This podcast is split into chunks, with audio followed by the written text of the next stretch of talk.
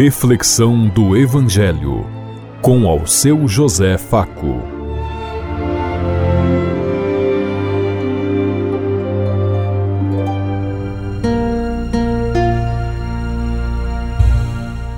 Paz bem a todos os ouvintes da Rádio Construtiva e todas as emissoras em sintonia conosco e o povo que nos ouve. Queremos levar até você uma mensagem de amor através da palavra de Jesus Cristo, hoje no Evangelho de Lucas, capítulo 2, versículo 22 a 40. Quinta-feira, 2 de fevereiro de 2022. Que a graça e a paz de Deus Pai, Deus Filho, Deus Espírito Santo vos ilumine nesse dia e seja uma boa notícia para todos.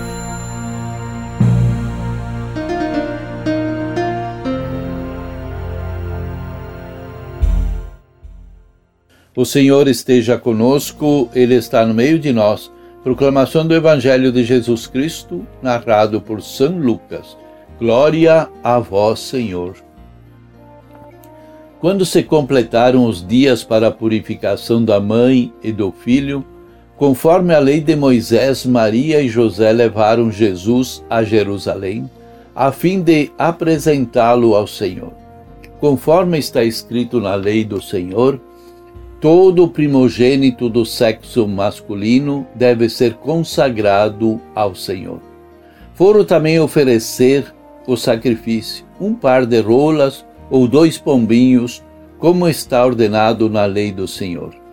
Em Jerusalém havia um homem chamado Simeão, o qual era justo e piedoso e esperava a consolação do povo de Israel. O Espírito Santo estava com ele ele havia anunciado que não moriria antes de, de ver o Messias que vem do Senhor. Movido pelo Espírito, Simão foi a, vai ao templo. Quando os pais trouxeram o menino Jesus, menino Jesus para cumprir a lei da, que ordenava, Simão tomou o menino nos braços e bendisse a Deus. Agora, Senhor, conforme a tua promessa, podes deixar o teu servo partir em paz.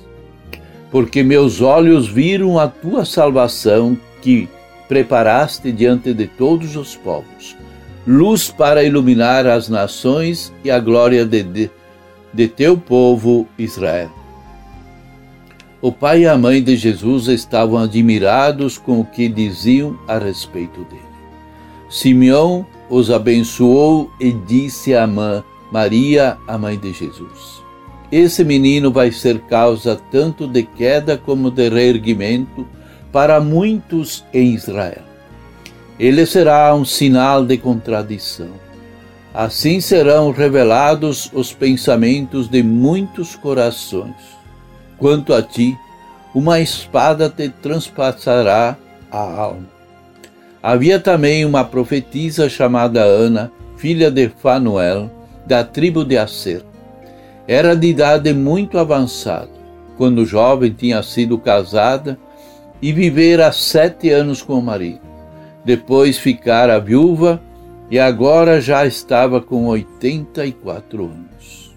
Não saía do templo dia e noite servindo a Deus com jejuns e orações. Ana chegou Nesse momento, pôs-se a louvar a Deus e a falar do menino a todos os que esperavam a libertação de Jerusalém. Depois de cumprirem tudo conforme a lei do Senhor, voltaram a Galiléia para Nazaré, sua cidade. O menino crescia e tornava-se forte, cheio de sabedoria, e a graça de Deus estava com ele. Palavra da salvação. Glória a vós, Senhor.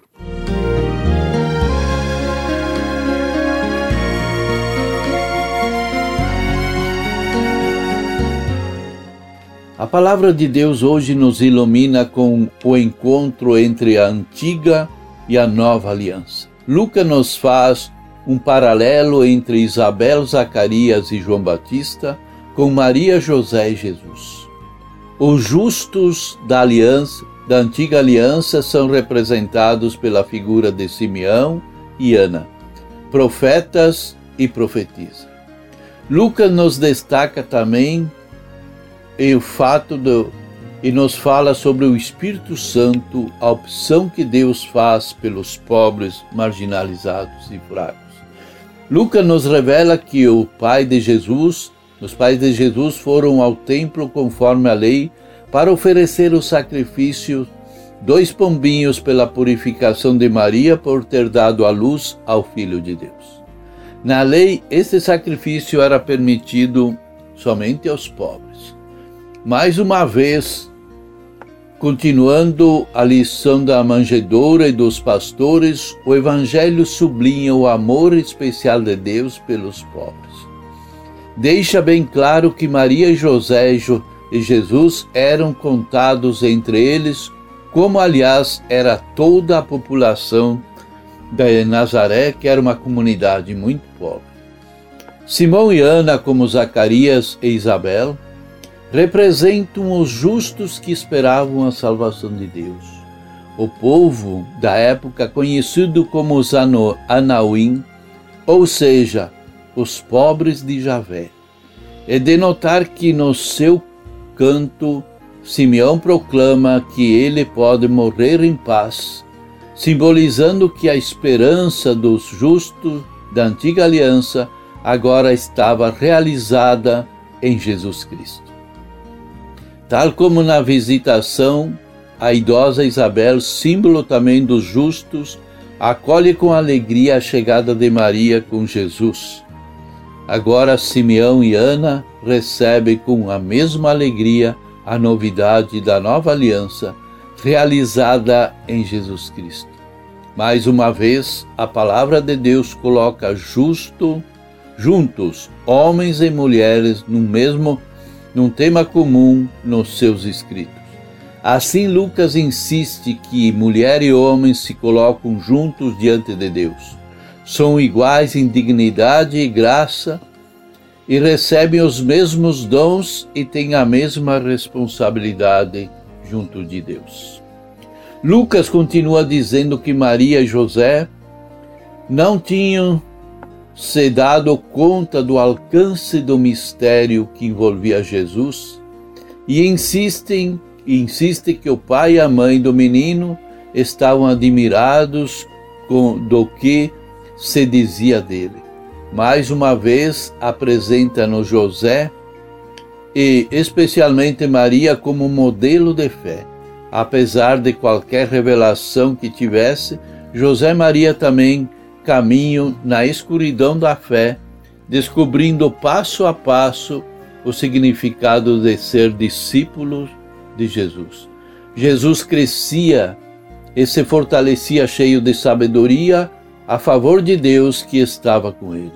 Como acontece com todos nós, esse crescimento foi gradual e a, e a sua família tinha um papel importantíssimo no seu crescimento, como a família tem conosco hoje um papel fundamental. Se, como adulto, ele podia revelar-nos a imagem de Deus como Pai amoroso, é porque aprendeu isso através da experiência de José e Maria, sua família.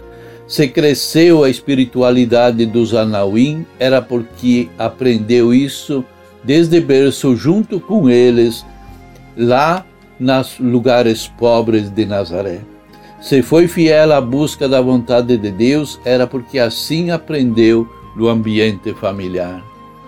Então, todo o conhecimento e toda a graça recebida de Jesus se revela no dia a dia, porque ele fez parte da história do povo do seu tempo.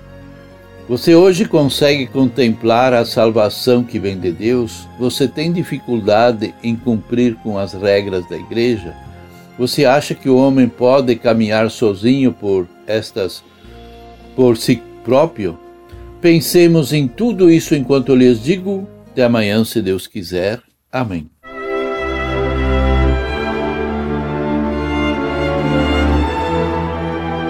Você ouviu Reflexão do Evangelho com ao seu José Faco.